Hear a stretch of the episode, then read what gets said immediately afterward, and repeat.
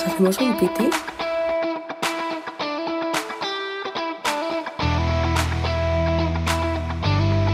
Piti Pausa, un podcast de Lucía Roca y Laia Rodríguez.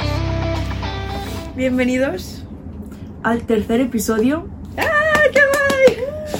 de Piti pausa con Lucía Roca y Laia Rodríguez. Anda que no. Este capítulo va a tratar sobre la soledad. Queremos aclarar que lo hacemos desde nuestra experiencia, desde lo que vivimos, desde lo que sufrimos y de lo que, pues eso, de lo que hemos ido viviendo con nuestra corta edad. Exacto. Que parece que es mucha, pero en realidad es poquita. No- yo no, no tenemos ni los 18. Buah, a mí me queda mucho para cumplirlos. Es que tenía el 30 de diciembre. Es que soy del 30 de diciembre, ¿vale? Entonces se ríen de mí porque cuando ya todo el mundo tiene la edad, cuando todo el mundo se va de fiesta ya con 16 años, a las discotecas estas roñosas, pues yo seguía en mi casa. Huaca Sabadell, Mira que me quería colar, ¿eh? privilegios. Pero es que me daba, me daba miedo. Es que me da miedo ir a Huaca, lo siento. Es que Que- pienso que me van a Que atracar. dejara de niña. Bueno, que vamos a hablar a través de nuestras experiencias y nuestras edades. Y eso, empezamos. Em, nosotros cuando decidimos hablar sobre este tema, decidimos dividir la soledad en dos. Hmm. La dividimos entre el estar solo y el sentirse solo. Hmm. Y ya dentro de eso como el la soledad buena y la soledad mala. Exacto, como digamos el, el ángel y el diablo, ¿sabes? Hmm. Tipo la que te tortura y la que te dice, bueno, no pasa nada. Eh, Y la que todo ser necesita. Exacto, tu zona de confort al final y, y donde más cómodo te sientes también. A veces esos Ujú. momentos de decir, eh, quiero, me gust- quiero estar solo. Yo a veces con Eduard, eh, mi novio, eh, muchas veces, a veces los, hasta los dos decimos, hoy no nos vemos. Porque él pues, tiene sus cosas en la cabeza y yo tengo las mías y a veces como es de decir, bueno, que tampoco hay como que tener esa presión de, hostia, yo tengo que estar todo el día acompañado de gente. Ya. Y creo que el problema viene de que si necesitas estar constantemente con gente, hay un problema muy fuerte ahí. Claro, hay gente que tiene miedo a la soledad porque no sabe estar Exacto. en soledad. Y a veces a lo mejor es el miedo que tú te das a ti mismo Hmm. de, joder, me da miedo estar solo y, y necesito estar constantemente con gente. Y esto yo lo he visto en gente de mi alrededor que hasta para ir a cierto sitio necesitan acompañado de gente. eh, todas las tardes a lo mejor necesitan quedar con gente porque no saben estar solos, porque no saben estar tranquilos, estar en tu zona de confort, digamos. Sí, y al fin y al cabo también es que como que se sienten solos y piensan que estar rodeado de gente va hacer que dejen de sentirse así. como que esa voz, digamos que te tortura diariamente de, pues, de tus problemas, de tus cosas, de tus paranoias, al final muchas veces esa voz te controla y también hay que saber pararla y a veces nos da miedo como que el estar solo, esa voz que nos tortura, digamos, Mm. te torture más de lo que ya te tortura diariamente. Y saber escucharla. Exacto. Porque ignorarla tampoco es la solución. Exacto. Que es lo que la gente intenta estando siempre acompañada. Como, bueno, voy a ignorar eso. No, escúchala y date cuenta de lo que te, te, está dice. pasando. Y a ver qué te Claro. dice eso, que a lo mejor lo que para ti es una tortura, a lo mejor si tú te paras un momento a escucharla, a lo mejor dices, hostia. Me está diciendo que haga esto. Exacto. En plan, a lo mejor tienes tanto estrés que esa voz que te está torturando te está diciendo, oye, Para. descansa un poco.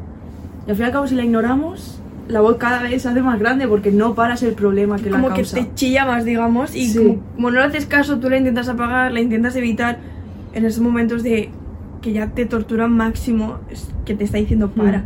¿No te ha pasado muchas veces que en el psicólogo te decían, "Eh, escucha tu ansiedad, Mm. a ver qué te está diciendo?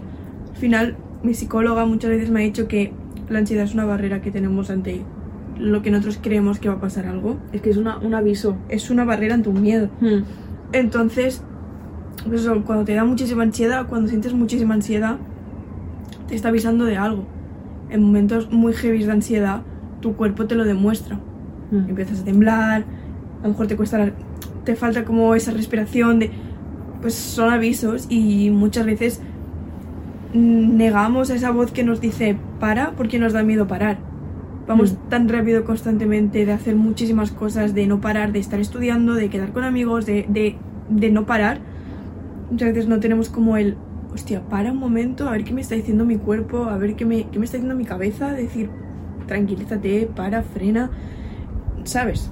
Sí, porque además tampoco nos lo permiten. Yo, por ejemplo, he podido fre- frenar gracias a un informe, bueno, no solo uno, varios informes de mi psicólogo, para que el instituto me dejara faltar a clases, porque yo necesitaba esa pausa. O sea, tienes que llegar a extremos para que la vida en sí, la sociedad esta, te deje parar. Y es muy triste que hasta un... O sea, que te tengan que hacer un informe para que tú le tengas que demostrar a alguien que lo estás pasando mal, que no te sientes bien. Como que ese informe corrobore que estás mal. Y me parece muy Mm. triste. A mí me dieron el informe de, pues, de mi ansiedad, de mi trastorno, de mis 50 trastornos que sufro diario. Y, y es muy fuerte como le tienes que dar un informe a tu tutora Mm. para que te diga, vale, no pasa nada, puedes faltar a clase. Es muy triste. Sí, como... Y, nos- y, hostia, si yo he sufrido un ataque de ansiedad a las 7 de la mañana mientras me estaba vistiendo, porque me ha dado muchísima ansiedad ir al instituto, yo creo que es lo, o sea, lo suficiente como para no ir a clase y no pasa nada. Y además para conseguir ese informe tienes que pasar por psicólogos, psiquiatras, muchas citas, citas que eh, entre ellas a lo mejor hay meses. Totalmente. Y, Y es bueno, muy triste. y si no, pues a, O pa- a pagas. pagar. Pagas, que es lo que yo hice. Mm. Pagar. Pagar, al final, lo que hemos dicho, que al final esta voz llega un momento que te tortura tanto, porque yo no me paraba a escucharla. Porque mi vida va muy rápido, yo tengo, o sea, yo creo que cualquiera va muy rápido. Y si no te paras, esa voz al final cada vez te chilla más y Mm. llega un momento que colapsa. Sobre todo en Bachi, que salta, te faltas una clase y llegas a la siguiente y dices, ¿qué ha pasado? Y te han dado ¿Por un qué? tema entero y te lo has perdido y si ese tema no lo has dado, el siguiente no lo vas a entender, ni el otro, ni... Claro, porque es como, para la SELE tienen que explicar X temas. Y o los explican o los explican. Es como, pa, pa, pa, trabajos, eh, no sé qué, no sé cuánto. Yo que estoy en el artístico es como, No, todo el rato, para- trabajos, trabajos, trabajos. Totalmente. O sea, cada, yo si falto a diseño, por ejemplo, ya es una entrega que no he hecho. Porque cada día tenemos que entregar lo que hemos hecho durante la clase. Y he entregado hoy un papel que era, en plan, el inicio del proyecto, pero claro, los demás ya tenían algo más elaborado. Y me dice, bueno, es que esto ya habría que tenerlo hecho. Y digo, mira, es que he faltado. Y me dice, bueno, vale, es verdad, no te agobies. Pero porque está mi informe y todos saben el por qué. Que si no, me funaría y me dijera, tu problema, ¿sabes? Y es muy triste. Es que al final es muy triste que tengamos que dar, las personas que no estamos bien mentalmente, que tengamos que dar un Mm. papel que corrobore que estamos mal. Yo, mi psicóloga, yo le dije, necesito que me hagas un informe porque lo tengo que enseñar. Y es muy triste. Ella me dijo, al final, un papel no va a demostrar lo que tú tienes. Mm. Lo que tú tienes es lo que vives tú y es lo suficiente. Y es, o sea, es más que suficiente ya. Pues sí. Y bueno, a ver. En fin, Que nos enrollamos muchísimo. en fin. Eh, eso que el- hay como una diferencia muy grande en el estar solo y el sentirse solo. Sí. El estar solo creo que es algo, ya lo hemos dicho antes, una zona de confort. El sentarte tú, es, por ejemplo, ponerte aquí con unos cascos y ponerte a leer Hmm. y, y ya está. Y estar tú solo y tranquilo y no sentir ningún tipo de miedo. A mí me parece algo súper bonito. Pero que cuesta mucho aprender hacerlo Sí, bien. Cuesta mucho y sobre todo que, que lo hagas pero que sepas llevar una línea. Hmm. que no lo hagas y de golpe te entre como muchísima ansiedad porque a lo mejor llevas dos días sin ver a tus amigos y te da muchísima ansiedad. Cada uno necesita obviamente sus, su zona de, de ocio, de estar con gente, Mm. de, de relacionarse, cualquier humano lo necesita, pero también hay que necesitar tener una línea y unos límites en cuanto a eso. Hmm. Y al final, eso, perdón, te he cortado, No, te pero estaba- te cortar yo. lo de estar solo al final es una balanza. Sí. Y estar solo no es solo no estar acompañado, sino que, porque claro, tú puedes estar solo, literal, en plan sin nadie contigo, pero estar haciendo deberes. Estar haciendo algo que tienes que hacer y no algo que haces por ti. Exacto. En plan, algo, lo bonito de estar solo es leer un libro que te gusta, hacerte el skincare. Ese, ese, el skincare es como la cima de... Este ritual es, es que es increíble. A mí me da muchísima pereza, soy una persona muy vaga. Yo también. Soy una persona muy vaga, entonces me da muchísima pereza hacérmelo. Pero los fines de semana que digo, venga, va, hago un esfuerzo mental para hacerlo, es increíble. Y es como, ya se me han quitado todos los problemas O sea, que tengo. Cuando te en ese momento que por la noche, un fin de semana, te duchas, te haces tu skincare, es como que revives. En plan, eres- estás como en una nueva era. Totalmente. Yo por eso cada mañana me maquillo. La gente dice, ¿cómo puedes maquillarte? Pero al fin y al cabo es como media horita que me paso yo con mis cascos y al fin y al cabo que es media hora que paso yo poniéndome guapa a mí y viendo a mí, viéndome a mí guapa. Eso muy O sea, es como estar en ese momento en vez de estar con el móvil, porque estar con el móvil no es estar solo. Ya. Porque estás con redes sociales viendo... Viendo en plan, gente, viendo las cosas que hacen. Hostia, Mm. pues a mí también me gustaría estar ahí. Eso al final te consume. Estar solo es hacer cosas para ti. Y maquillarme es como, al fin y al cabo, desencadenó mucha creatividad. En plan, a mí siempre me dicen, cada día vienes con un eyeliner, algo diferente. Hoy me lo han dicho y llevas, porque yo me pongo puntitos negros, porque se lo vi a una influencer en TikTok que me encanta. Y hoy me han dicho, llevan más puntos. Y yo, es que nunca me parecen suficientes. Cada vez voy haciendo cosas diferentes. A lo mejor un día solo llevo dos, a lo mejor diez, a lo mejor llevo un super eyeliner, pero no sé. Es como ese momento de me voy a poner guapa. Y me hago mil fotos, literal. A mí me encanta. em, A mí, mi zona de confort es sacar a mi perro. Mi perro ha sido mi salvavidas. Y yo creo que todo el mundo de mi familia es consciente de ello. Yo lo pasé muy mal y cuando me costaba, o sea, digamos que me costaba muchísimo salir a la calle, tenía muchísima ansi- ansiedad social y el hecho de tener un perro, tener al final una responsabilidad, un perro es una responsabilidad enorme y yo soy la que se encarga de, de sacarlo y, y me encanta. Ponerte, ponerme mi música, sacarlo, llevarle al bosque, a que corra y voy sola y a veces no te da miedo, no, o sea, es que estoy tan en mi mundo que encima también ver a tu perro correr, ver a tu perro feliz, ver a tu perro al final está corriendo, está jugando con mil perros, estás con gente, pero no son gente que tú seas consciente de que están, están ahí, están, cada uno tiene como sus cosas. ¿sabes? interactúas. Claro, entonces em, me encanta ver a mi perro correr y llevarlo al bosque y tirarme una hora con el perro paseando. A veces digo, hostia, tengo que estudiarme a pasear al perro. Mm. Porque es el hecho de. Es un momento que me encanta. Es que ya no solo el perro te obliga a salir, sino que te enseña a que salir no es malo. Porque la ansiedad es como te dice, guau, vas a salir, te va a pasar esto, te va a pasar lo otro. Totalmente. Pues no, el perro te obliga a salir, aunque tengas esa ansiedad, porque es lo que necesita, y te enseña, hostia, pues qué bien estoy aquí fuera. Totalmente. Te enseña que no es malo eso de salir. Totalmente. Y. Es que sin que. O sea, es un momento que. Supongo que te pasará cuando pases a la Mali. Eh, pues ese momento de sentarte tú, comprarte lo que sea un monster, lo que sea, o sea, estar tranquilas. Me parece como un momento también muy guay y muy. Yo estoy muy apegada a mi perro. Estoy muy apegada a mi perro y no tengo ningún problema en decirlo. Estoy Y muy orgullosa y él a mí. O sea, Eres mamitis. Estoy en mamitis totalmente. Está todo el día conmigo y también es una compañía que, que te salva mucho. Hmm. Y cuántas veces hemos llorado las dos y cada perro de Laguna ha estado con él y Lo típico, estoy, estoy muy mal, Lucía. Eh, estás con la Mali. es- estás con la Mali, coge a la Mali. Y yo, coge a Luca, estás con el Luca. Totalmente. Al fin y al cabo es como. Simplemente te da amor. Y ya es Y algo que te justo, sirve. porque él sabe cómo los perros son muy inteligentes y saben el límite de... Yo sé el límite de él y yo sé que él se agobia mucho si yo le acerco mucho y él sabe que... En plan, es como... No sé. Hmm. Tiene mamitis solamente mi perro. O sea, La Mali, la Mali sabe que, que cuando yo estoy mal es como que necesito mucho cariño suyo. Me empieza a chupar la cara, me, me empieza así para que le rasque. está muy guay. O sea, rascarla es algo que, que me tranquiliza porque, no sé, te da cariño. O sea, tú le puedes hacer algo mal a un perro Es que es imposible. y te va a, tener, te va a seguir dando amor. Es o sea, encima es imposible. Yo veo cuando a veces vas lo típico por la calle, ves a, un, a, un- a cualquier persona tratando mal a su perro, me pongo de mal humor en plan, joder, o sea, es que me parece imposible. En plan, yo le echo la bronca a mi perro porque a lo mejor ha cogido mis calcetines y se ha puesto a jugar con ellos en medio del comedor. Y es que me sabe hasta mal. Es que te miran con una carita. Te viene una carita de lástima que dices, es que me sabe hasta mal. Pues eso que nos vamos por las ramas. Bueno, que nosotras, por ejemplo, sabemos apreciar esa soledad, pero porque hemos tenido una recuperación de sentirnos solas. Exacto.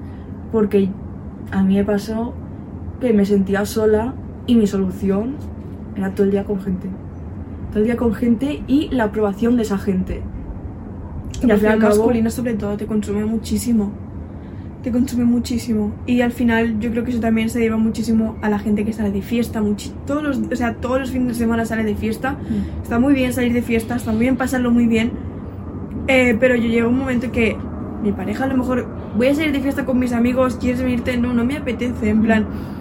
Porque yo he pasado la etapa de querer salir, estar todo el día fuera, no tener ningún tipo de contacto ni con tu familia. Al final, tu familia, por mucho que te lleves mejor o peor con tu padre, con tu madre, con tu hermano, es tu familia. Hmm. Y al final hay que apreciarlo también, que ellos te, te están dando algo que hay que agradecérselo. Sí.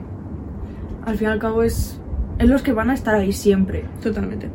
Que también hay familias y familias, obviamente, pero como sería una familia que te diera lo mínimo, pues sería así. Plan, Es como, no sé, también cuesta saberlo, aprender a eso. Pero Sí. sentimos que los amigos, los amigos, los amigos. Pero a veces hay que pararse un poco, ir con tu abuelo, Hmm. con tu abuela, estar un rato en casa. Yo tengo como regla un, un día mínimo ir a con mis abuelos. A comer, a estar con ella, le cuento los cotillos a mi abuela.